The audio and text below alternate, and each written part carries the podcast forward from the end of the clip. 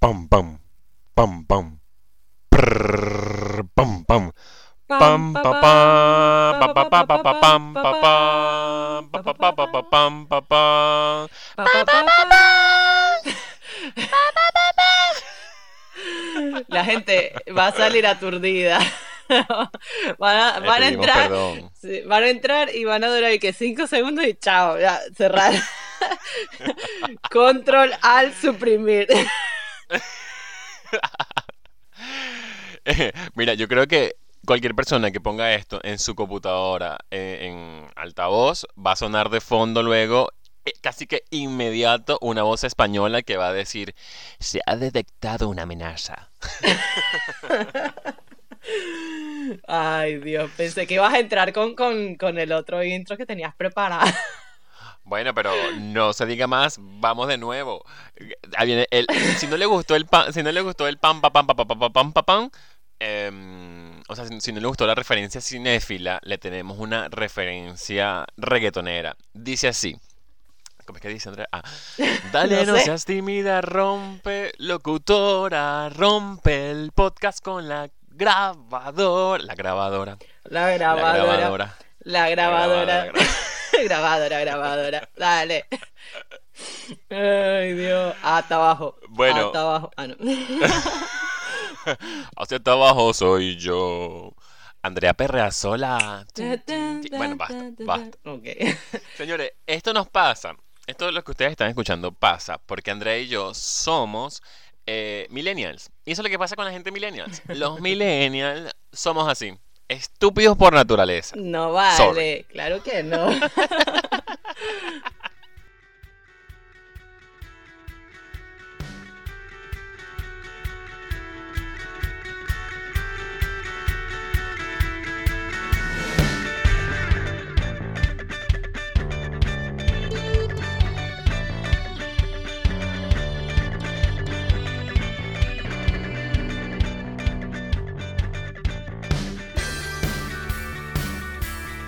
Les recordamos que están en sintonía de eh, Saturados Podcast, eh, que sale todos los jueves. Eh, esta voz mm, melodiosa que ustedes escucharon en el intro, pues soy Eleiser Suárez, el invitado perenne de Andrea Teixeira.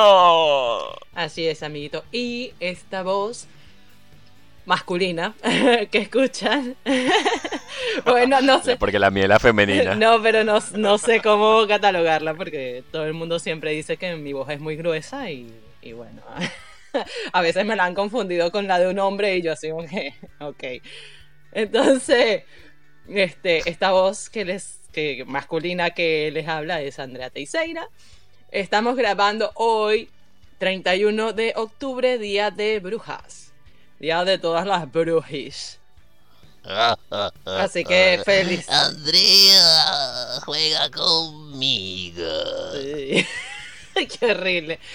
Así que feliz día, amiguito. Mira, y mira, además mira, también felicidades. fe- mira. Bueno, bueno, ¿qué además también felicidades porque porque este estás por terminar el reto de del ¿cómo se llama? El Inktober, el, el Drawtober, el, el reto de dibujo de octubre. Que mi amiguito lo está haciendo en su Instagram, arroba L sin filtros. Este hizo su lista de 31 días sobre Shakira. Porque el Acer, bueno, fan de Shakira hasta la muerte. Forever. Sí, ya para cuando ustedes escuchen este episodio, ya eh, habré montado los 31 dibujos. Pido perdón, quiero pedir perdón por adelantado, porque hay mucha gente que me escribió, eh, bueno, mucha gente no, algunas personas que me escribieron, como diciendo, como pidiendo algunos dibujos específicos de, de- la carrera de Shakira cuando empezaron a darse, cuando se dieron cuenta que yo estaba publicando eran puras cosas, puros dibujos de Shakira. Em, les pido perdón porque ellos como que, ah, o sea, como que pensaban que yo estaba todavía tomando las ideas. Ya yo había tomado mis, o sea, yo cuando empecé el reto en, en, en- octubre, ya en noviembre yo había cogido la lista de 31 dibujos. Entonces, bueno, sorry. Y segundo, disculpen a los em, eruditos del arte que eh, vinieron a cuestionarme, a decirme como, la estás cagando. Y yo, brother, ¿en qué momento yo dije que no le iba a cagar? O sea, yo estoy haciendo esto. Ama, quiero, Pero, quiero pero aprovechar. te dijeron algo. Sí, Así de, ay, no, sí. qué cosa más fea. Sí, y, Ay, qué gente tan y estúpida. que me da mucha risa porque la gente como que cree que yo no sé. O sea, como que, brother, yo también sé que está fea. O sea, No, y que aparte es, es un reto que es para, para practicar. O sea, en el caso de gente que no es tan habilidosa con, con el dibujo, es para practicar y para mejorar. Que precisamente tú, tú aprendes con la práctica. O sea, eso es- creo que se aplica para todo. Pero ahora que estamos hablando del dibujo y la ilustración y todo eso, este, algo muy importante es la práctica y es lo bueno que tiene este reto de dibujar durante 31 días, todos los días, este, teniendo como meta un dibujo, ¿no? un dibujo Por día. completo, acabado, ¿no? un dibujo por día. Por día. Entonces está, está bueno. Es más, el reto originalmente se supone que es con tinta. O sea, que Sí. tú vas a hacer ilustraciones solamente con tinta. Eh, bueno, yo, no soy yo siempre digo que yo soy muy bueno boceteando a lápiz. O sea, no muy bueno. Pero es decir, eh, se me da mejor bocetear a lápiz. Me vuelvo mierda cuando pongo color y peor aún cuando pongo tinta. Entonces, fue como, o sea, yo, para mí fue un reto y lo disfruté. Hubo días de mucha presión, hubo días muy light. Si ven los dibujos y ven que hay unos que están más lindos o menos feos, es porque ese día yo tuve mucho tiempo de sobra, eh, me dediqué a- al dibujo, a cuidar los detalles, a lo que tú dices, como aprender la técnica de, ah, bueno, si pongo este color aquí y con esto va a, va estar mejor, si a lo mejor hago el trazo con tinta de esta manera se va a ver mejor. Los que ustedes ven que son una real cagada es porque ese día no tenía tiempo. O sea, lo siento. Lo siento por Chucky porque la destruí. Pero para mí fue... Tengo que decir que me siento satisfecho primero porque logré cumplir el reto, porque hice algo que me gustaba, que era dibujar, porque hice lo que se me dio la gana y no sin, sin pedirle permiso a nadie ni, ni, ni esperar la aprobación de nadie. Y tercero, porque literal este proceso de 31 días me sirvió como un detox de las redes. O sea, porque no publiqué nada sobre mí, no publiqué ninguna foto mía, no escribí ninguno de mis textos que la gente a veces tiene con muchas expectativas con lo que yo voy a escribir. Y sobre todo, durante 31 días me chupó un huevo los likes. O sea, no le presté ni la más mínima atención a los likes. Y quiero, quiero usar Muy bien. Quiero usar ese, ese, ese, ese, ese concepto porque justo nosotros, la generación millennials, y es el tema del que vamos a hablar hoy en el podcast, que Andrea me pidió que hiciera la tarea, pero yo no la hice como siempre, eh, porque soy millennials. Este, eh, obviamente somos la generación que creció y eh, vive bajo... O sea, que nosotros crecimos cuando aparecieron las, las redes sociales.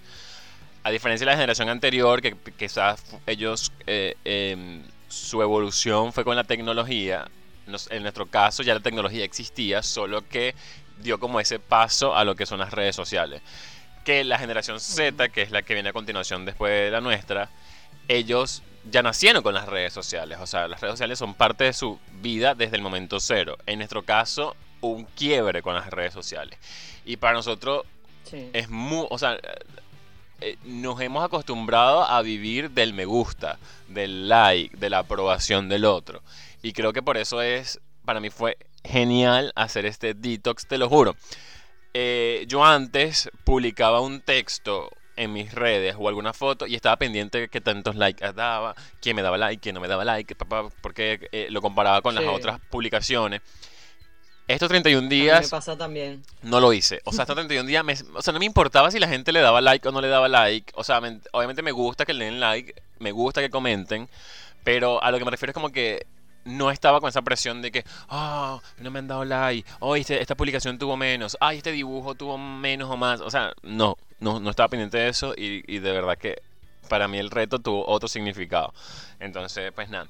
Ahora sí, Andrea, disculpa toda esta habladera de paja que tengo. Eh, disculpa, no me vas a invitar más, lo sé.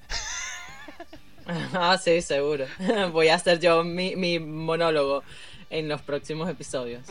Este, antes de entrar, antes de entrar en materia, ya con, ya desvelaste el, el misterio que era el tema de hoy, ¿verdad? Porque la gente va a entrar a, a este a este episodio sin leer el título, ¿no? Ni, ni la descripción, exacto.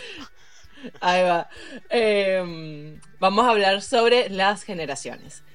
Eh, pero antes de hacerlo, antes de hablar de esto, vamos a invitarlos, como siempre, a que nos sigan en nuestras cuentas de Instagram, arroba Filtros, arroba Inés ARTX, Inés Arts. Y eh, también que compartan eh, nuestros podcasts, nuestros episodios, el que más le guste, que los escuchen, que mm, nos pueden escuchar a través de varias plataformas como son eh, Anchor, Apple Podcasts, Google Podcasts, mm, YouTube y en Spotify. Hay un compañero del trabajo, este, se llama Jerónimo, que me, me ha Hola, Jerónimo. insistido en que me ha insistido en que probemos la plataforma de mm, Twitch Ok. eh, para, para subir el podcast. Pero yo no sé por qué yo siento que esa plataforma es eh, únicamente tipo para gamers y subir tipo estos streams que hacen de, de las personas jugando videojuegos. Entonces siento que como que el podcast no va a encajar, pero él me ha dicho, no, sí, ahí se consigue de todo. Y yo, bueno, dale, capaz que le damos una oportunidad. Vamos a ver. Pero, Y bueno. pero, ajá, tengo mi duda. Ahora que el señor Jerónimo eh, nos ha dado esta sugerencia, em, el, en Twitch no es más video. En Twitch sí. O sea que nos Sí, tendremos, sí. tendremos Por que lo que he grabar visto video. es más, Bueno. más, más de video. Vamos a hacer lo siguiente. Bueno, pero subo el video que subo para YouTube, Bueno, ay, bueno, que solamente tiene el, el coso. Andrea, seamos sinceros, seamos sinceros, el, el video de YouTube a veces te genera muchos dolores de cabeza. Vamos a hacer lo siguiente, mira, Sí. señor Jerónimo, vamos a pasarle su sugerencia a eh, la dirección ejecutiva de esta producción. Eh, ellos evaluarán y analizarán si es factible que nuestro... Mentira. Eh, no, vale, muchas gracias por, por la recomendación. Obviamente nos toca hacer tarea, Andrea, a mí, a ver si nos funciona. Em, Sí. Pero lo que sí yo voy a aprovechar es comprometer a Andrea para, porque hoy estuvimos hablando de, Ah, cuánto- no. de cuántos Ah, no. episodios, de cuántos episodios vamos a tener más o menos en la primera temporada. Em, a ver, Andrea, ¿qué te parece si para el episodio final lo hacemos en video video, como yo hago el podcast ni idea? Ay. Ok, ya dijo que sí. Pasa Y- que. Pasa que yo no tengo un editor de video. Bueno, pero yo me comprometo en hacerlo yo. Ah, bueno. O le, o digo, o le, o le digo a, a la editora de- del podcast Ni Idea, es decir, Erika Varela. Eh, me va a escupir en un ojo porque yo no sé por qué recientemente Erika Varela me odia, me odia. Estas mujeres, Yo cuando, no, cuando, mira, no, lo- cuando estábamos en la radio, ella era, ay, mi patroncita, me decía, patroncita, no sé qué, y, y era todo un amor. Y ahora que nos hemos separado, me odia, me odia. Soy la mala mujer. Ah, no, a, a mí, no, no, yo no soy la mala mujer, pero bueno, pero casi que me dice así. Tengo que decir que yo soy la manzana de la discordia. No, mentira. Eh, yo tengo que decir que yo no tengo nada que ver en este peo porque en el podcast Ni Idea, Erika le lanza puntas a Andrea. En el podcast Saturado, Andrea le lanza a Erika. Yo no tengo nada que ver en este peo. Ustedes resuelvan su peo entre ustedes, hagan un podcast entre ustedes y ahí hablan de mí. Pero, pero es por eso, no sé, porque ya, y aparte en el grupo de WhatsApp me ponen huevonadas y me así, ¿qué te pasa, mija? Cálmate. Sí, antes, antes, es más, antes le decía patuti a ella, de cariño, ¿no? Ahora le digo Erika. Yo, ¿A, a dónde se fue este amor? ¿A dónde? Uy, todo se fue a la mierda. No, mentira. Mentira, mentira. Erika sigue siendo mi patuti de mi corazón. A pesar de que me trate mal. bueno, sabes que ya vamos a hablar del tema porque ya la gente debe estar como que, ajá, este par de, de pendejos aquí. De millennials. Millennials, mami, millennials. Este, sabes que cuando me dijiste, porque tú fuiste el que propuso hablar de, de este tema, ¿qué pasó? Coño, que me dejas mal porque yo acabo de decir que no hice la tarea. No hice la, la tarea Bueno, que yo mismo tú- me puse. Exacto. Tú fuiste el que propuso este tema, pero no hiciste la tarea. Y yo sí. Qué bolas. Pero cuando me dijiste para hacer este, este episodio, yo, o sea, lo primero que recordé y se me vino a la mente fue una Andrea liceísta. eh, viendo en su casa un domingo por la tarde eh, un monólogo o stand-up comedy, no sé cómo lo quieran llamar, que se llama La pelota de letras. Eh, y este monólogo es de un comediante colombiano que se llama Andrés López. Este, Muy bueno. Está bastante bueno, está muy bueno, de verdad. O sea, yo creo que fue el primer stand-up que vi o, o el, el primer comediante que vi que, y que disfruté. Y, y está muy bueno. Y precisamente recordé esto porque em, el, señor en el monólogo habla sobre las diferentes generaciones. Este. Y está medio viejito ya el, el, video, ¿no? Pero se consiguió bastante fácil en Google y está muy bueno. También cabe eh, aclarar que el señor enfoca las diferentes generaciones, pero en un contexto sociocultural eh, colombiano específicamente, ¿no? Em, Sí, pero, pero que al, al ser un tema universal, porque los eh, el tema de las generaciones es un tema universal, eh, lo, que hay, lo que hay es que precisamente lo que tú dices, contextualizar exactamente lo que él está usando y Ujú. llevarlo a cada, a cada cultura que, que en la que tú creciste. Pero que funciona perfecto. Creo que eh, si eres latinoamericano, obviamente, quizás si eres asiático no vas a entender. Pero si eres latinoamericano, vas a entender y te vas a sentir muy identificado con, con el stand-up de, o el monólogo, como tú, no, porque sí, la verdad, no sé cuál de las dos es. No sé cómo catalogarlo. Exacto, que, que hace mm, Andrés. Yo creo que es un monólogo, porque además está como muy bien guionizado. No es que los stand-up no, pero está muy bien guionizado. Y mm, creo que, claro, como es desde el punto de vista del humor, uno lo, lo, lo relaciona más con, como con un, con un Stand-up. stand-up. Pero, pero sí, obviamente es un monólogo. Pues. Sí, pero fíjate que también muy aparte de, de este comediante y de, de este monólogo, ¿no? Eh, precisamente mm, eh, existe una teoría generacional que fue hecha por, por los señores, a ver que acá tengo los nombres, eh, William Strauss y Neil Howe. Ellos propusieron la teoría de las generaciones, de las generaciones. Este, pero estos señores lo hicieron eh, un poco más enfocados en, en Estados Unidos. eh, pero sí decían que obviamente este, se compartían varias características eh, a nivel global o mundial, ¿no? Este, obviamente cambiaron algunas cosas, pero en teoría em, muchas características son compartidas sin importar en qué espacio geográfico em, exista, ¿no? Entonces era como que acotando eso de, de decirte que no, que este señor lo enfoca más a- eh, por la parte sociocultural colombiana, pero muchas veces, o sea, si tú llegas a escuchar ese monólogo, tú te sentirás identificado con la generación que él eh, define con, con las, mod- eh, las modas de allá, ¿no? Sí, igual. Este. Se me fue la idea. No, no. Que. Por ejemplo, que tú hablas de, de estos señores que, que son los que como hacen el, el estudio, el análisis de, de- cómo se comporta cada generación.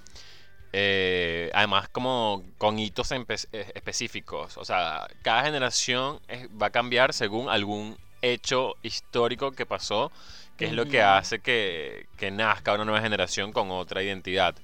Eh, y si bien es cierto, por ejemplo, yo, yo creo que la globalización ha ayudado mucho a que cada vez la humanidad perciba eh, de la misma manera, más o menos, algunos hechos.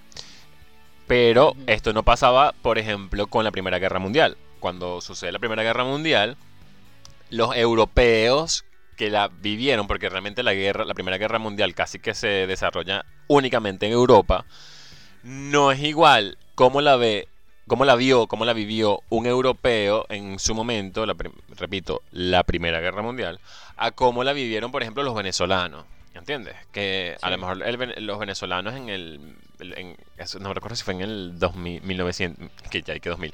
1910, 14, por ahí eh, son las fechas de la Primera Guerra. Lo siento, no tengo el dato histórico en Sí. este momento. Pero, es decir, no es igual cómo la vivió el europeo que lo vivió en carne propia a cómo lo vivió Venezuela en aquellos años donde el Internet no existía. Eh, donde, Sí. donde quizás el boom petrolero estaba comenzando. por allá. Aunque no, aunque no recuerdo si en la Primera Guerra Mundial ya en Venezuela habían descubierto el petróleo. Pero, es no decir, sé, te debo, te debo ese, esa investigación porque yo la verdad, mira, con historia, para historia yo soy malísima. pero si bueno. no recuerdo las fechas de cumpleaños de mis amigos, menos voy a recordar una fecha histórica. Pero bueno, vamos a adelantarnos a la segunda, que quizás es un poco más, más estudiada. La Segunda Guerra Mundial es quizás más, estudiada que la primera. Eh, por además por Sí. todo el- lo que conllevó la Segunda Guerra Mundial, desde el Holocausto hasta el bombardeo en Hiroshima y Nagasaki. Hiroshima y Nagasaki. Entonces, igual, no es lo mismo lo que puede opinar un japonés de eh, las bombas nucleares que lo que opina un estadounidense, obviamente, que lo que opina un latinoamericano, porque Latinoamérica casi que no estuvo involucrada en la guerra mundial, más allá de apoyar o no a un bando de, bueno, yo te apoyo. O sí, mandar una que otra, o mandar una que otras tropas, o por ejemplo en el caso de Venezuela que surtió de petróleo precisamente a, a- a alguno de los dos bandos. Eh, entonces, voy y repito, no es lo mismo. No, no es lo mismo como y y en, cos- en cosas más recientes, no es lo mismo como los venezolanos percibimos eh, el- el- La la, crisis. La crisis o percibimos el, el- ¿cómo se llama esto? Eh, la vertiente, la corriente política de izquierda que lo que lo percibe un colombiano. Y ojo, están uno al lado del otro. Y, y que socioculturalmente los colombianos y los venezolanos nos parecemos muchísimo. Pero en Colombia, por lo general, siempre ha gobernado a la derecha. Entonces, ellos sienten como la alternativa que nunca ha llegado a sus vidas de la izquierda. Y siempre van a ver como, ah, la derecha siempre es mala. En nuestro caso, vamos a decir, no. La Y- izquierda es mala. Y así pasa con esto de las generaciones. Pero es un tema que, como vuelvo y repito, hay que contextualizar. Al final, no, no dista mucho. O sea, porque obviamente, por ejemplo, el, el desarrollo de. O sea, el tema de las guerras, cuando, cuando sucedieron, obviamente modificó la conducta de todo el planeta, de cómo se percibían las cosas Sí. el tema de, del el desarrollo de las tecnologías, de pasar de análogo a digital, también modificó en, en- en gran medida cómo los seres humanos nos relacionamos. Y bueno, Sí. aquí Han sido cambios, intenso. cambios globales. Sí. No, no, pero han sido cambios globales que obviamente eh, unos países han vivido más de cerca que otros, han vivido con mayor intensidad que otros, pero a fin de cuentas, gracias a, esto de la globalización también, este, que nos podemos, o sea, que las noticias nos llegan así, al instante, em, o sea, estamos conectados de forma más rápida, este, y la información está ahí, está ahí, a mil por hora. Entonces, gracias a esto, em, hay generaciones que por más que, por ejemplo, una persona de una generación vive, no sé, en Perú, este, comparte características de la generación con una persona que está en Australia. O sea, dejando muy al- de lado lo que son las culturas y todo esto, pero tienen ciertos, ciertas similitudes. Eh, igualmente, no es en todos los casos. No en todos los casos vamos a decir que, que no sé, la, la generación de los baby boomers, todos los que nacieron en ese periodo se comportan de la misma forma. O sea, es, es una generalidad. Sería generalidad. Claro, pero. O sea, pero si bien. Bueno, repito, claro, porque cada individuo es particular.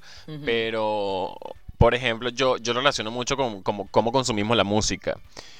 Eh, Pasa que en este momento no tengo como. No tengo como claro como el. En cuando, cuando empieza y cuando termina una generación. Pero por ejemplo, no es lo mismo las personas que crecieron escuchando música en discos de acetato que para poder escuchar música tienen que tener acceso a un disco de acetato, a un reproductor de este tipo de, de disco. Eh, que la industria musical, o sea, había una inversión bastante importante Sí. solo en crear el disco, el de acetato, o sea, a- después pasar de eso a el compact, el, al compact disc, o sea, el disco compacto, a lo que nosotros conocíamos como El CD. DVD, el CD, es el DVD. Exacto. Pasar, pasar de eso a esto otro, obviamente es mucho más masivo. Y por eso la piratería fue mucho más, mucho más eh, rápida.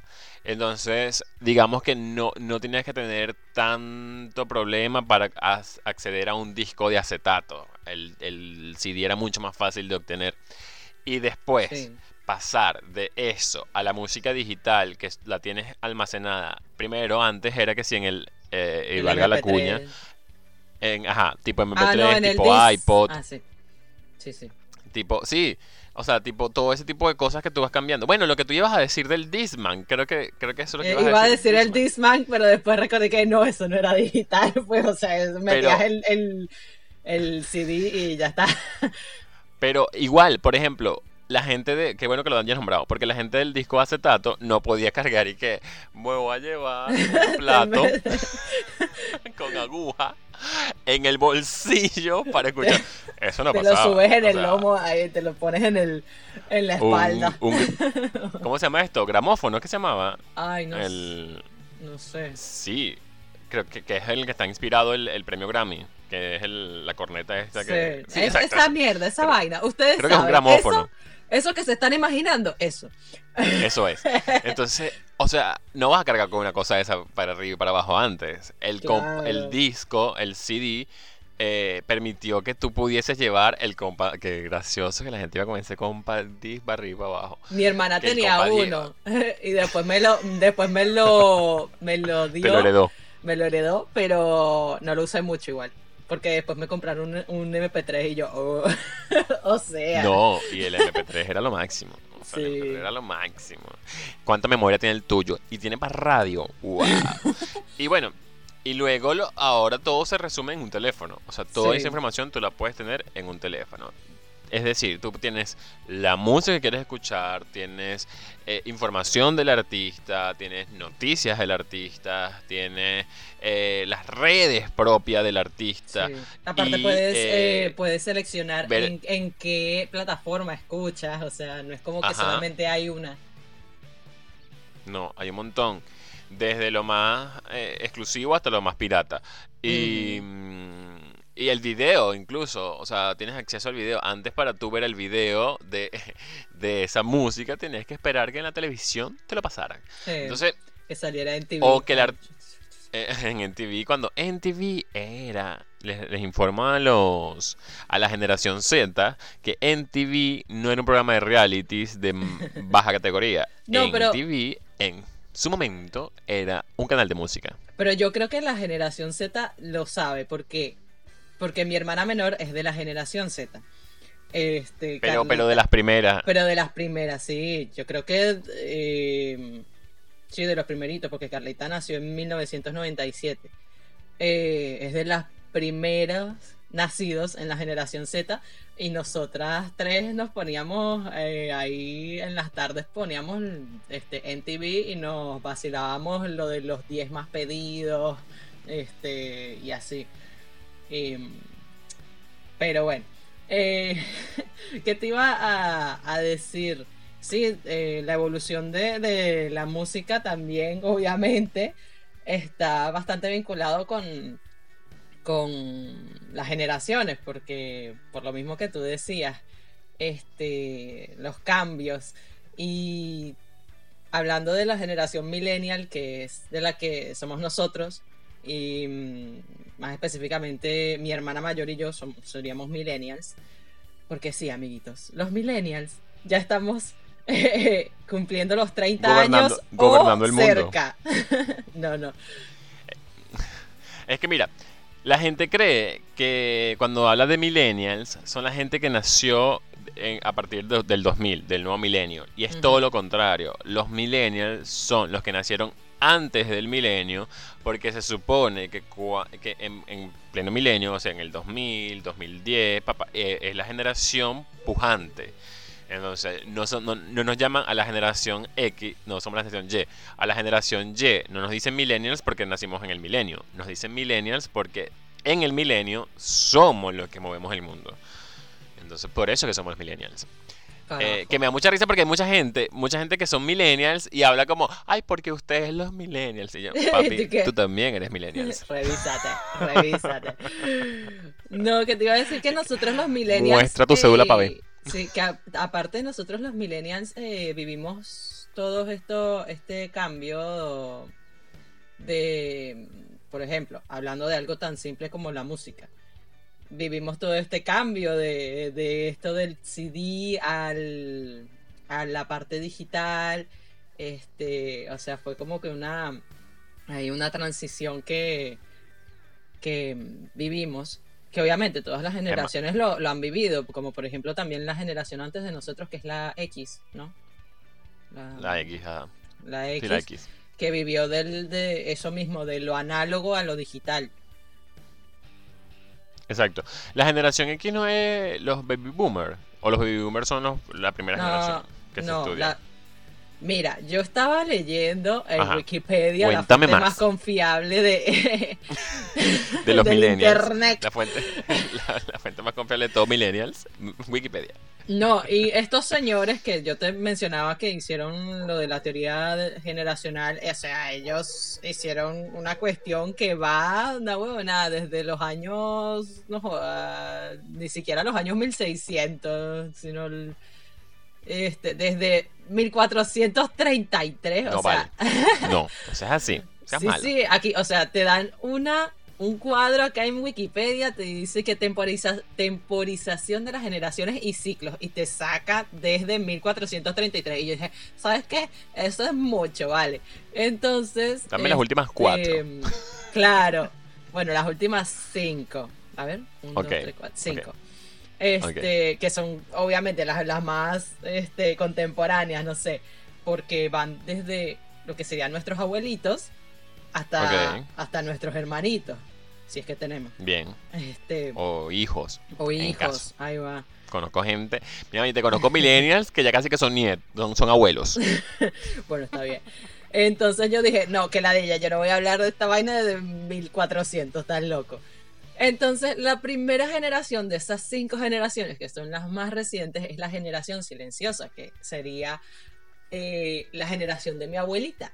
Yo lo voy poniendo así como por ejemplos, acá en mi casa. Esa es la generación de mi abuelita. Y esta generación, estos autores la comprenden desde 1928 hasta 1945.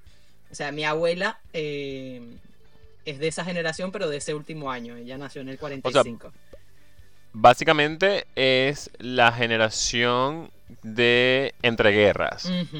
Sí, dice, dice la información, dicen, eran hijos de la Gran Depresión.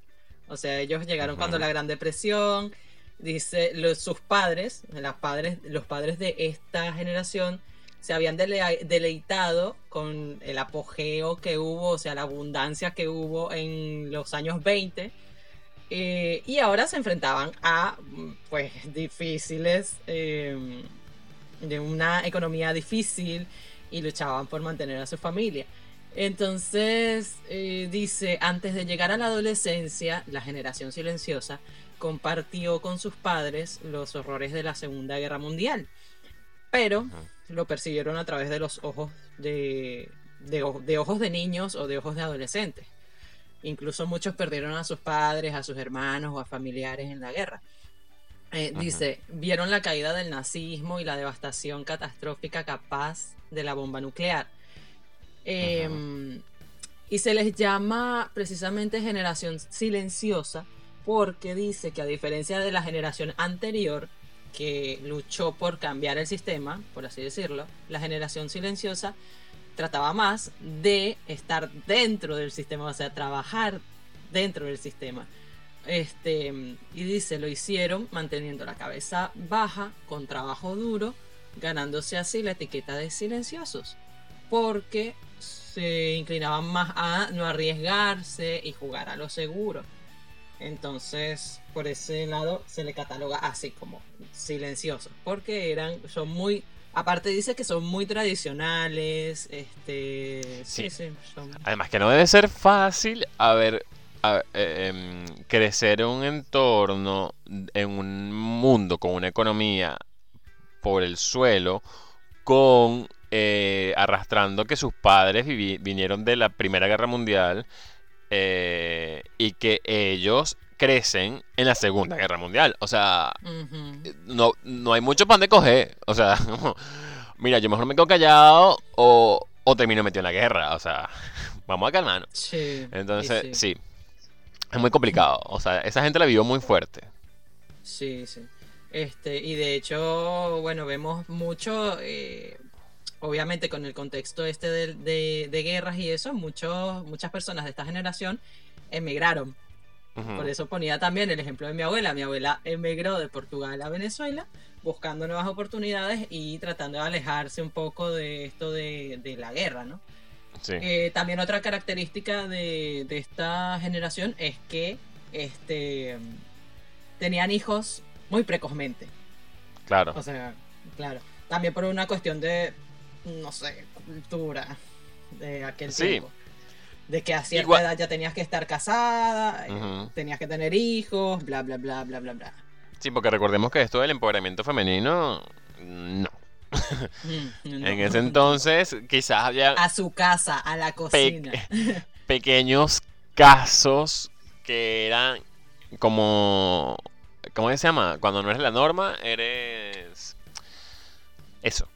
Usted que me está escuchando sabe que Eso mismo, Andrés. Ay, pero chiquito y- mole. Eh, Ay, exacto.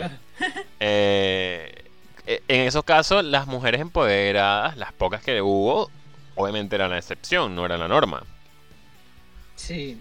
No, y menciono también esto de, de que esta generación em, tenía, o sea, la generación silenciosa, una de las características es eso, de que este, tenían hijos muy precozmente, porque después la generación eh, siguiente, que son los baby boomers, Ajá. este em, tuvo un, un aumento muy notable de la tasa de natalidad. O sea, tenían, si bien es cierto que tenían a los hijos no tan precozmente como, como la generación anterior, este, eh, los boomers precisamente se llaman así, de boom, eh, por el boom que hubo en, en la tasa de natalidad, el aumento que hubo.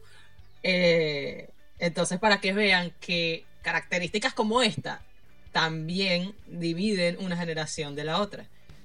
Igual, eh, obviamente los baby boomers también vienen de que son después de la, de la bomba, después de la bomba nuclear. Entonces, Sí.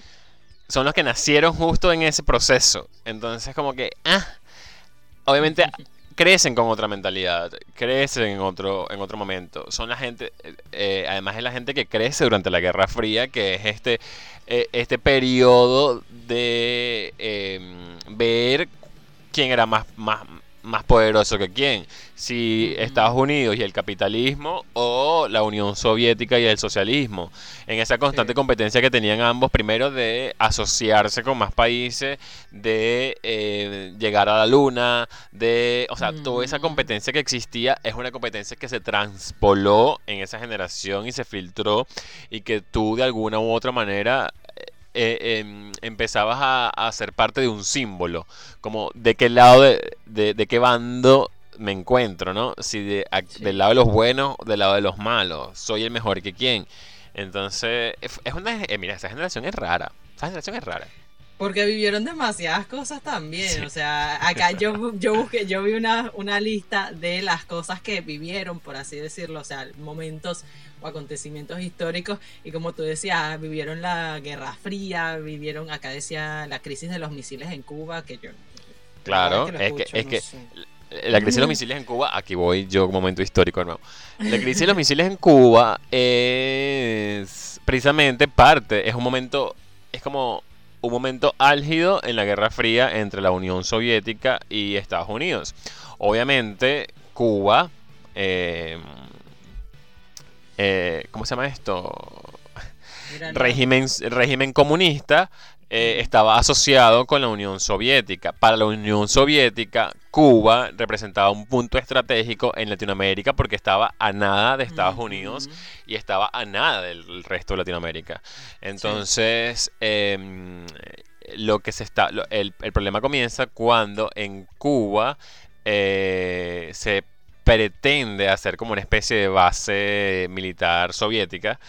Eh, Estados Unidos obviamente tenía bloqueado a Cuba y como que estaban como trasladando unos misiles precisamente hacia Cuba. Y bueno, ahí hubo como un momento de tensión entre el ejército estadounidense y el ejército soviético en plena alta mar. Em, y nosotros todo- ahí en medio de esa mierda. Y, sí, y todos decían que ahí iba a estallar la, la Tercera Guerra Mundial porque eh, eh, fue el momento más, o sea, como el punto más álgido de, de la Guerra Fría. Eh, bueno, si, si ustedes vieron X-Men, la película X-Men Orígenes, eh, donde echan el cuento de cómo se conoció el profesor Charles Xavier con Magneto, todo ese peo, ellos usan ese momento histórico de la, la- la crisis de los misiles para contar parte de la película. Es más, en la película se ve eso y dicen, o sea, en X-Men lo que dicen es como que gracias a los mutantes no se desató la Tercera Guerra Mundial. Para millennials y generación Z. Z. Eh, en No. la guerra, en la película X-Men Orígenes, eh, The First Class, la primera clase, allí ustedes están presenciando un hecho histórico real. Y sí. No, pero. eh, o sea. Experimentaron muchas cosas esta, esta generación, sí, son, Yo creo que esa- medio raros. Porque también, este, fue también el, imagínate, fue eh, el asesinato de Kennedy. Sí. Eh, fue lo de la llegada del hombre a la luna, que tú también lo mencionaste. Este, empezó, este, mm, la liberación sexual. Ajá. Sí. Eh, experimentación con drogas, eh, los derechos civiles también, movimientos ecologistas. The eh, Beatles. lo- sí, movimientos ecologistas. Empezó también el movimiento feminista, el movimiento de las mujeres. Entonces, esta es una generación que es muy orientada a los eh, a las causas sociales. Eh, y, y de verdad que tuvo mucho movimiento en esa parte, aparte de, de movimientos eh, o- eh, cuestiones de guerras, ¿no? Porque también Claro. estaba la guerra de, de Vietnam, un montón de cosas. O sea, Es que- un licuado hay un menjunje de un Yo- montón de vainas. Yo, yo creo que, y, y bueno, sin, yo me hace responsable con lo que voy a decir, pero yo siento que los baby boomer es la generación de los excesos. Porque además tuvieron la suerte de tener todos esos niveles de excesos, y cuando me refiero a exceso me refiero a demasiada información, demasiadas cosas históricas, eh, demasiado revoluciones. Es como, es, fue la generación de las revoluciones, o sea, como vamos a rebelarnos, vamos a revolucionarnos, vamos a hacer lo que queramos. Eh, además, sin eh, las redes sociales. O sea, ellos tenían la libertad. Vaya ya, Carlos. Mm. Además, yo creo que también eh, es el. En ese proceso es cuando los medios de comunicación masivos, llámese radio y televisión, quizás tienen el, el- el mayor apogeo, ¿no? Como eh, empiezan a, a penetrar literal en la conducta de las sociedades. Y yo aquí usando términos teóricos que a lo mejor no funcionan. A lo son mentiras todo. Bueno, esta generación de pana que vivió demasiadas vainas, o sea, demasiadas, como tú dices, no es que vivió muchas cosas, sino vivió muchas cosas que rompían con lo ya establecido. Con esto de la liberación femenina, con esto de la liberación sexual, con esto de las drogas, con esto de, de los movimientos ecologistas, o sea, eh, fueron muchos cambios de, de paradigmas. Entonces, obviamente, fue como que oh, fue un, un desligue muy arrecho, muy, muy fuerte. Este, pero que estuvo bastante bueno. O sea, fueron, fueron cambios de paradigma que, que coño. Sí, ellos obviamente fundamentaron las bases de cómo se comporta la sociedad actualmente. Mira, yo- ajá, ¿cuál es la siguiente? ¿Cuál es la siguiente generación? Ya va, antes que me digas la siguiente generación, ¿de qué año en qué año va los baby boomers? baby boomers son de eh, 1946 a 1964. Yo pensaba que mis padres no. pertenecían a Yo- esa generación y resulta que no. Yo también pensé que mi mamá pertenecía a esa No, generación. Y no. La, la generación X es a la cual eh, pertenecen mis padres, que eh, hay, algunos investigadores que dicen que va desde 1965 a 1980 y otros dicen que va de 1960 hasta 1985. O sea, no sé, pero por ahí va. Por ahí van los tiros. Entonces, em, supuestamente, eh, según los estos eh, estos escritores que hicieron la teoría de las generaciones, Stroud y Howe, eh, afirman que las, las personas de la generación X fueron niños en una época en que la sociedad estaba menos enfocada a los niños y más enfocada en los adultos. Y que de hecho eh, son niños en una época de aumento de las tasas de divorcio. O sea, dicen que en esta generación las tasas de divorcio aumentaron. Los boomers aumentaron la tasa de natalidad y ahora los X aumentaron las tasas de divorcio. Según lo que investigué. ok. Bueno, lo, a, a lo que, más o menos para darle como algo de sentido a, a toda esta locura. La generación, los baby boomers son los que hicieron el desmadre en los años 80. Sí. Los, eh, la generación X, que es nuestros padres, son los que crecieron viendo esos excesos de los años Sí. 80. O sea, no es, no es que los, no, no es que la generación X son quienes gobernaban los años 80. La generación X fue la, La que, que creció. en los años 80. Claro. Exactamente. Eh, o sea, ellos, ellos crecieron viendo toda esta locurita. O sea, eh, los excesos, eh, la, la liberación sexual. Por eso que, por eso es que son parte de esta de esta eh, crecimiento en la tasa de divorcio. Sí. Porque es que, o sea, no es que. Es que a partir de esta generación es que la gente empieza a usar el divorcio como una herramienta de felicidad. O sea, Algo así. seamos sinceros. Si usted no es feliz, divórciese. Listo. Sí, dice que, dice que esta generación, o sea, vivió el boom de, las, de los divorcios, obviamente, de los padres de la generación de los baby boomers. Y, y también la generación X fue la que empezó a vivir esto de la liberación femenina, o sea, a, a verlo, ¿no? La baby boomer, la, la, como decir, la, La inicia. inicia. Y la generación X la vive porque, claro, viven, los niños de la generación X viven viendo a sus madres yendo al mercado laboral, o sea, siendo más, más independientes, ya no está tu madre en la cocina todo el tiempo, sino que ahora sale a trabajar, llega de noche, este, entonces...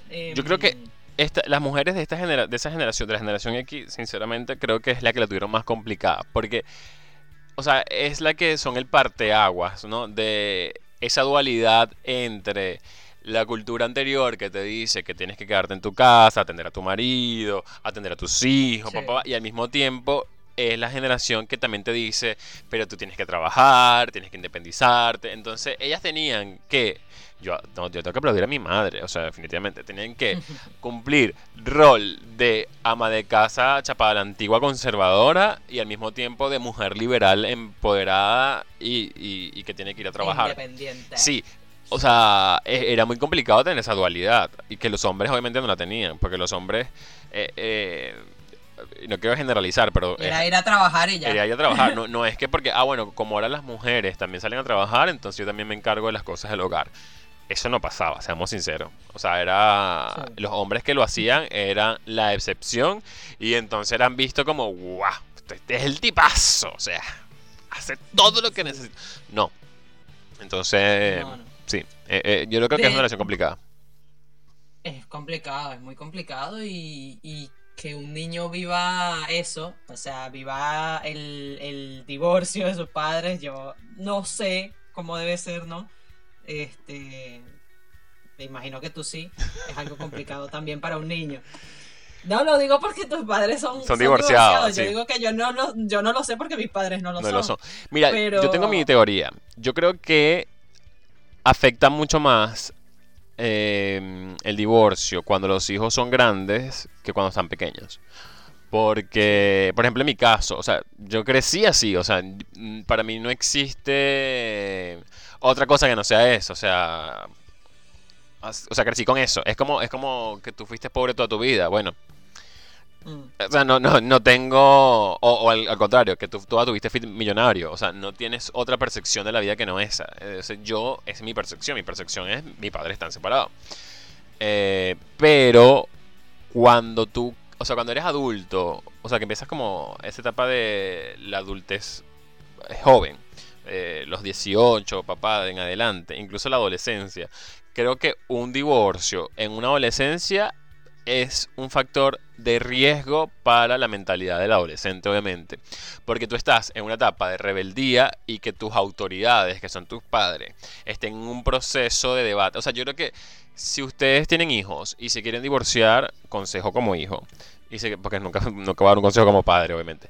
Eh, y si ustedes se quieren divorciar eh, en pleno proceso de adolescencia de sus hijos, oye, piensen mucho en el bienestar del chamo. O sea, de, de, de pensar cuánto va a influir las decisiones que ustedes van a tomar como padres en la conducta de su hijo que está en la etapa de rebeldía. O sea, entonces, pilas con eso.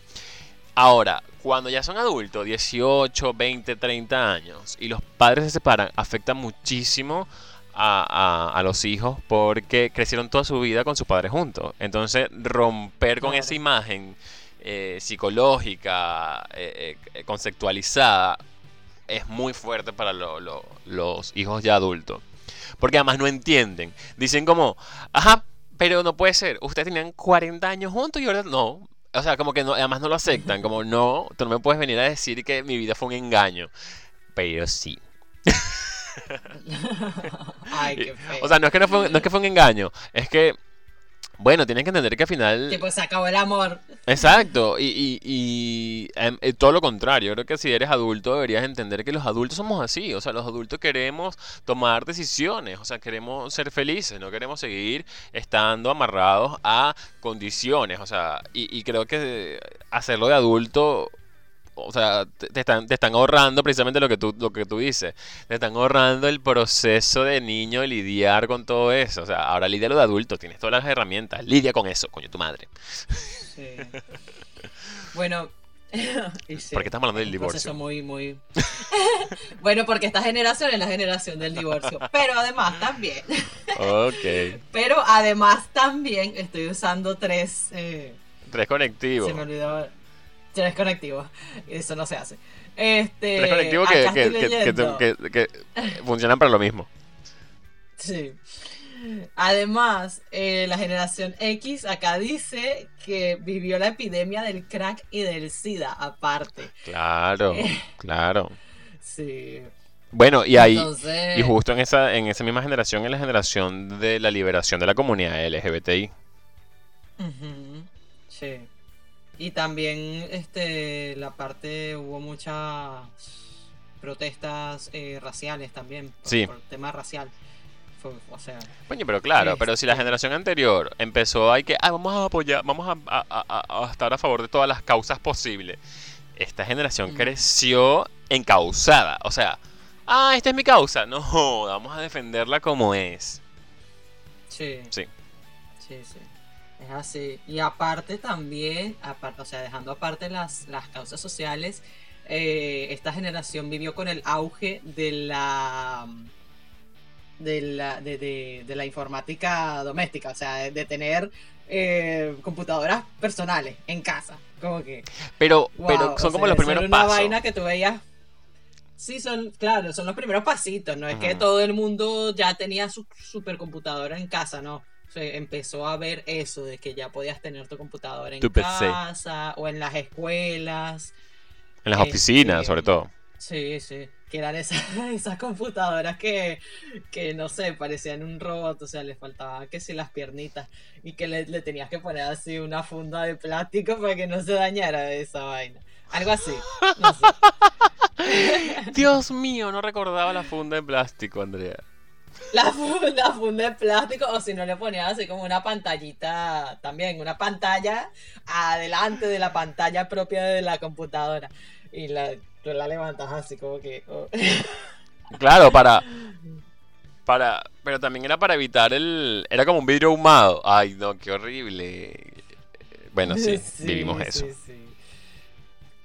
Eso, ellos lo vivieron y, nos, ¿Qué- cuál es la y- siguiente? y nosotros también, o sea, en parte. Bueno, nosotros lo ¿Qué vivimos. cosa? Nosotros lo vivimos, claro. Nosotros también lo vivimos. Em, Eso, la siguiente claro, generación es la nuestra. ¡Somos nosotros! Sí, nosotros, por la-. No, no hablemos de nosotros. Ya nosotros no. ¿Por qué? ¿Por qué? Coño, Ah, porque hemos estado hablando todo el episodio de nosotros mismos. Pero, pero bueno, Claro no haz un vale. resumen de nosotros. Ah, o haz algo, ve diciendo cosas y, decimos sí o no. Sí. Bueno, vamos a buscar acá en parte de las características. Eh, características.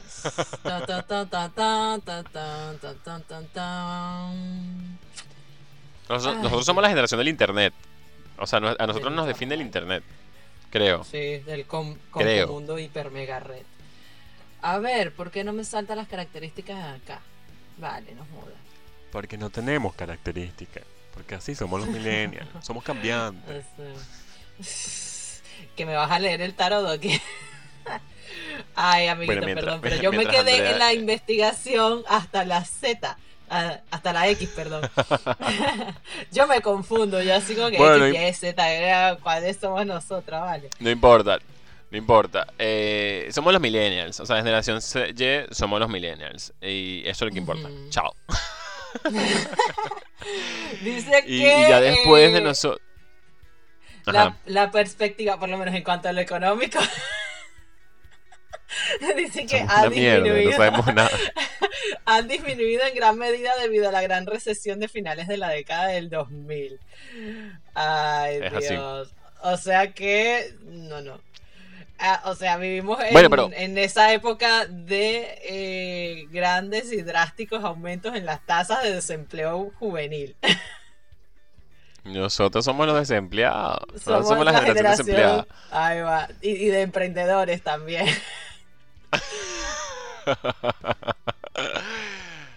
Y mm, además somos como la generación. Yo tengo que decir que somos la. No, no. Iba a decir algo, pero es mentira. Somos la generación. A lo que iba a decir era que somos la generación de las apariencias, pero es mentira. Esa es la generación Z, la que sigue después de nosotros, No, brother, porque nosotros, O sea, nosotros crecimos en, en el cambio, o sea, como en el, en el pasar de nuestros padres generación X a mm, los, nuestra, la siguiente generación que es la Z. Y nosotros dam- dimos como el cambio a la virtualidad, al- a- a ese proceso raro entre causas y no causas. claro. Em, pero No, la siguiente... Además, somos, creo que somos la, la que llaman generación de cristal, que es la generación como de... No, todo es políticamente incorrecto. Mámalo. y después viene la generación de... la- yo sí tengo que decir, no sé, o sea, no sé, esto es una opinión. Creo que la generación Z es la generación de las apariencias. Porque, brother, crecieron con las redes sociales. O sea, ellos, ya las redes sociales existían. O sea, el niñito nace, el niño tiene Nace dos con el meses teléfono embarazo la debajo mujer. del, del brazo. Sí, dos meses de embarazo y ya el niño tiene red social. Coño, vale, pero vamos a calmarnos. Vamos a calmarnos. No, mira, y respecto a, a nuestra generación, te iba a decir que tú decías esto, la generación siguiente a la nuestra es la de, ¿cómo decías? Del disfraz. Del disfraz. ¿La cuál? La Z, La apariencia. la apariencia. Bueno, hay una socióloga que dice que nuestra generación es la generación Peter Pan. Porque dice, tenemos la tendencia de, de retrasar algunos ritos de paso a la edad adulta durante los periodos más largos que la mayoría de las Claro. generaciones anteriores a ellos. Nosotros no queremos crecer. Somos la generación que no quiere crecer. Sí, aparte Que dice, el niño para siempre. mira, aparte dice, también hace referencia a la tendencia de sus miembros a vivir con sus padres durante más tiempo que las generaciones anteriores. Somos la generación parásito. Coño, pero ¿qué creen ellos? Que ellos llegaron, vivieron en excesos en los 80, después en los, en los 90 vivieron, eh, o sea, en vez de decir, coño, vivimos demasiado exceso en los 80, vamos a ahorrar en los 90, no, sigamos viviendo como que estamos en los 80, coño, nos dejaron el, el- el- el mundo de bancarrota y quieren que nosotros, y que, ah, bueno, usted a los 20 tiene que tener casa, cuéntame, ¿cómo? Siendo desempleado, de paso. O sea, mámalo. Ay, pero ay, si eso a tu madre, vale, no, hombre. Mira, No, y que aparte ya nuestra generación, por ejemplo, la generación pasada eh, era, tenía tipo una computadora para toda la casa, nosotros ya era este, tener una laptop, una computadora, un teléfono móvil, uno para, para mí y, y mi hermano con el suyo, o sea, yo no, yo tenía mi propia cuestión. Yo tenía mi, mi propio Claro. MP3, yo tenía mi propio videojueguito y así. Somos, somos una generación bastante rara porque somos una generación que nos encanta compartir nuestra vida, pero no compartir nuestras cosas. O sea, es como eso que tú acabas de decir. Antes, o sea, nosotros venimos de esa transición, porque nosotros venimos de nuestra infancia donde todos teníamos que sentarnos en una sala a ver el mismo, el mismo programa. eh, y además el programa que no que tocaba, porque no, no era como ahora que tú decías que quieres ver. Antes era lo que te ponían. O sea, según el horario de cada canal. Sí. Y bueno, y que dependiendo de, de- de tu estatus económico, si tú tenías los canales nacionales o, o- o tenías ya los canales por suscripción. Eh, nosotros pasamos esa transición de reunirnos todos en casa a ver la misma vaina en el, mismo, en el único televisor de la sala, bajo el horario que nuestra abuela decidiera. Sí. O pasar de eso a pasar de yo veo lo que quiero cuando me da la gana. O sea, Sí, hay algunas, algunos sitios web que me he metido a leer que dice eso mismo de que somos un poco más eh, egoístas, no sé si así decirlo. Y de hecho acá este, en Wikipedia dice que, mm, que hay algunos milénicos, como se nos este, identifica, que se definen a sí mismos con términos, eh, no sé tanto, tal vez el ensimismado sí, derrochador y codiciosa mm, no, no me veo tanto, pero bueno. Pero yo, yo creo que sí. Yo, yo creo que sí. Yo creo que. A ver. eh, decíamos que éramos la generación de las aspiraciones. O sea, no veas como codicia, velo como aspiraciones. Son- Sí. todos lo aspiramos. Nosotros queremos ser exitoso, eh, ser famoso, ser, eh, ser empresario. eh, eh, o sea, son todas esas Sí, cosas. nosotros somos esa generación, esa generación que sale, hay una viñeta, creo que es de Charlie Brown, no sé si, no sé si, o sea, esa, esa imagen, obviamente es de autoridad de, esta cuestión, de esta tira cómica, no sé si el mensaje lo sea, pero dice uno de los amiguitos de Charlie Brown le pregunta, ¿qué quieres ser cuando seas grande? Y él, y él le dice, feliz. Yo creo que somos esa generación, porque, por muy bonito que suene, ¿no? Eh, mismo acá dice que mm, nuestra generación aspira a tener éxito tanto en lo laboral como en lo personal. O sea, nos preocupamos también mucho en nuestra autorrealización. Eh, entonces es como que eh, aspiramos a tener, aparte de tener nuestras cosas propias, o sea, tener un, un propio este, negocio, tener nuestra propia casa, también nos enfocamos mucho en la autonomía, en eh, divertirnos, en salir de viaje, en tener una familia cuando consideremos que estamos eh, en el momento adecuado para nosotros de tenerla. Entonces es como, sí, somos la generación de las aspiraciones. Y, y que- y- y además del- de la generación que vive constantemente en un proceso de autoaceptación. O sea, yo creo que nosotros somos la, la generación que nunca va a estar au- autoaceptado. O sea, nunca nos vamos a sentir como pleno con nosotros mismos. Siempre estamos como en ese proceso de eh, qu- querer estar bien con nosotros mismos. Yo creo que la generación siguiente o lo lleva todo a la mierda O eh, todo lo contrario, como que dice como, bueno, sí estoy bien conmigo mismo. ¿Entiendes? Como, como que quizás tengan otro nivel de, de seguridad que quizás nosotros no tenemos. Nosotros vivimos como en ese, en ese limbo de la inseguridad. Eh, pero creo que es precisamente porque somos la transición de eh, pasar de la vida de nuestros padres a la de a la siguiente generación, como en este limbo entre la modernidad tecnológica a la era totalmente 2.0. Entonces, como estar en ese limbo, creo que nos lleva como a estar con un pie allá y un pie acá. Que, que fíjate, tú acabas de mencionar Wikipedia. Que somos, somos el queso del sándwich. Sí, somos el queso de este sándwich. Eh, como el- somos el queso de este sándwich y siempre nos sentimos que no somos el queso suficiente.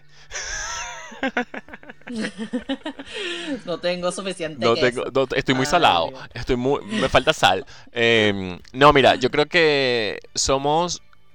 eh, Tú lo acabas de decir con Wikipedia. Nosotros somos la generación que de niño crecimos estudiando con libros. O sea, nosotros cuando teníamos que hacer una tarea íbamos a un libro. Y Mm. ahora hemos hecho la transición y ahora nosotros nos buscamos. Es muy raro que busquemos algo en un libro. Primero busquémoslo en internet.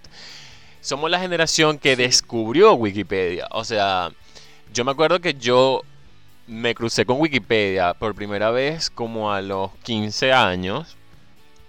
Eh, recuerdo que estaba en el colegio y las tareas, cuando las hacíamos, cuando eran como muy complicadas, el papá de, nuestra, de mi mejor amiga, de Erika Rengifo, que está, le mando un beso si algún día escucha este episodio, cosa que no creo, pero eh, el, el papá de ella era quien nos buscaba las tareas por internet. Y un día, nos él, los- imagínate, él las buscaba, las imprimía en hojas y después nos las llevaba y nosotros las estudiamos en- con las hojas que él imprimía.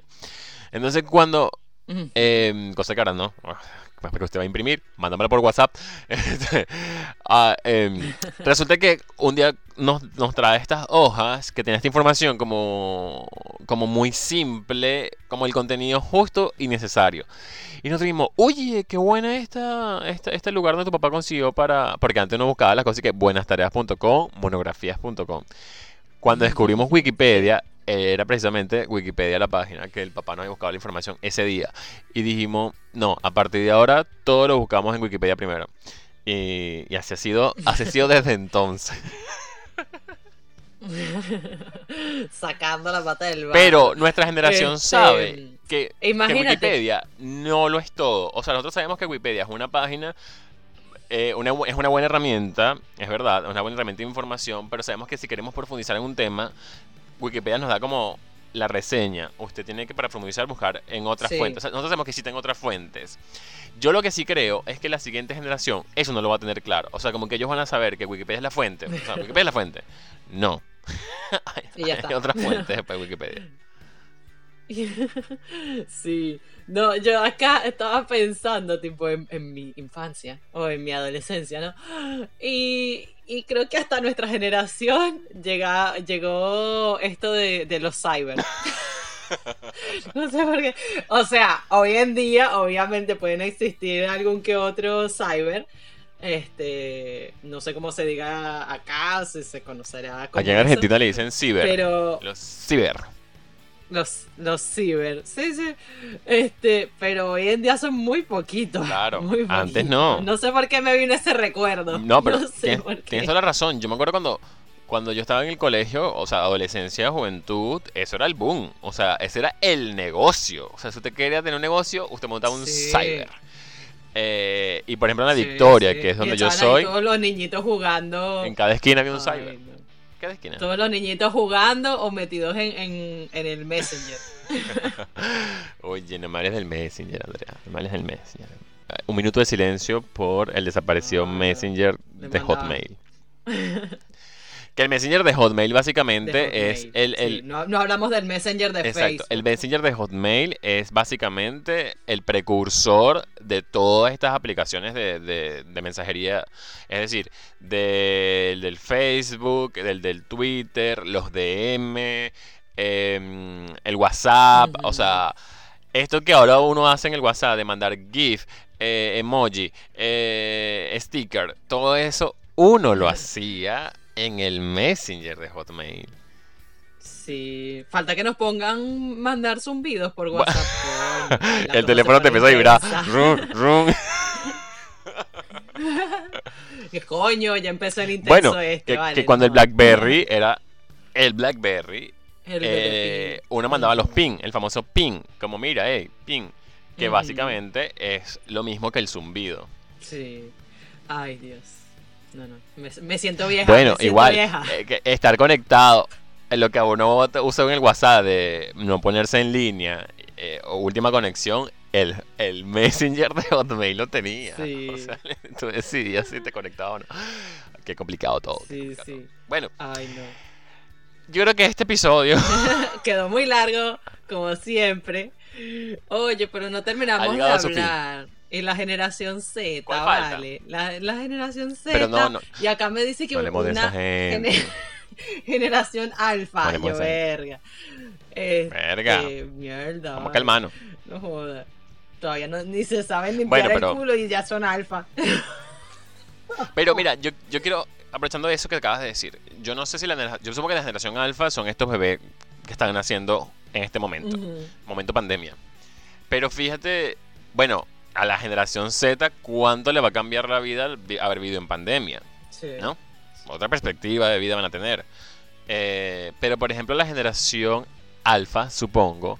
Fíjate nosotros. Nosotros venimos de la generación donde nuestros papás nos llevaban a tomarnos foto a un fotoestudio Ujú. para ponerlo luego en, el, en la sala de la casa inmenso.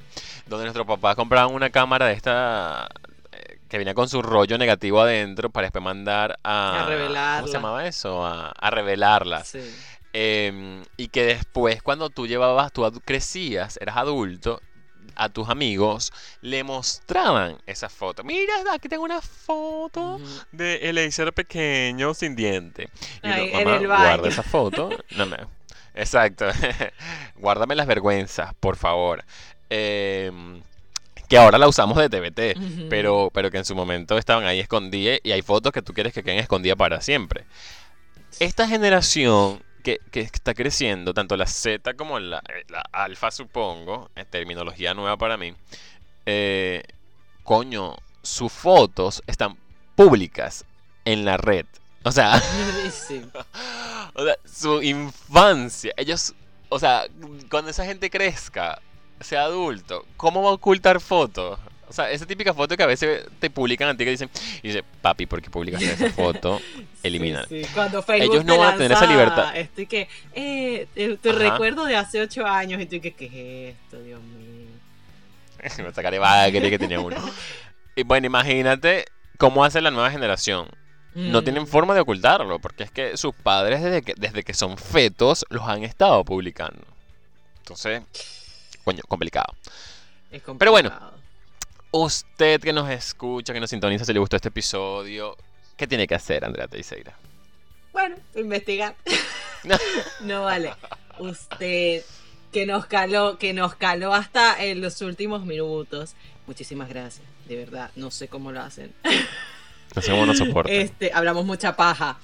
Hablamos mucha paja, yo sé. Pero está chévere. Es un tema entretenido y de pana. Yo les recomiendo escuchar a, este comediante que mencionábamos al principio, Andrés López, con la pelota de letras, porque él explica este el tema generacional eh, muy enfocado hacia, hacia la cultura colombiana, pero si somos latinos creo que nos vamos a- a identificar muchísimo. Este y, y bueno, no queda más que decir que pues nos regalen un like, un pulgarcito arriba, que se suscriban, que le den a la campanita de, de notificaciones, que nos compartan. Si quieren dejar su comentario también, pues estamos siempre abiertos a recibirlos. Nos pueden conseguir en Anchor, Anchor, Anchor, eso, como se diga. Eh, Google Podcast, Apple Podcast, en Spotify, en YouTube. Compártanos en, en todas sus redes sociales para que todos sus amigos nos escuchen y algún día nos volvamos famosos y nuestras aspiraciones se vuelvan reales y podamos ser felices. Contribuyan con nuestra felicidad, vale. Em, recuerden que nos pueden seguir o nos pueden encontrar.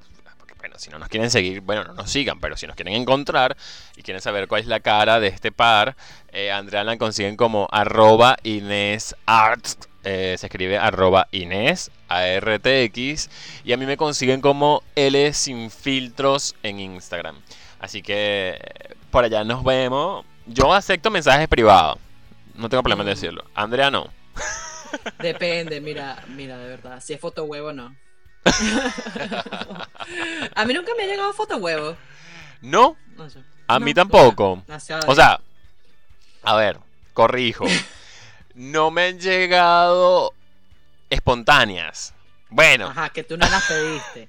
Ajá. es que yo nunca las pido. Sinceramente, yo muy rara vez he pedido ese tipo de fotos. No van conmigo. Pero eso será material para otro episodio. Ok. Muchísimas gracias. Este, lamento que este episodio siento que quedó incompleto, pero de pana que está muy larga la vaina y como siempre les recomiendo a los que nos escuchan, si quieren ampliar estos conocimientos que nosotros venimos a, a exponerles acá, pues siempre existe nuestro adorado amigo Internet. Igual el que nos está escuchando es de todas las generaciones que nombramos. Dudo mucho que un... eh, Bueno, tu hermana quizás, que, pero que, que algún eh, miembro de la generación Z o de la generación Alfa nos escuche. Pero esto quedará para la posteridad y usted escuchará cómo nos comportábamos nosotros. Y dirá, por Dios, menos mal que no pertenezco a esa generación. bueno, Bueno, hasta chao. acá llegó el episodio. Chaito, pues. mm. Mesmo.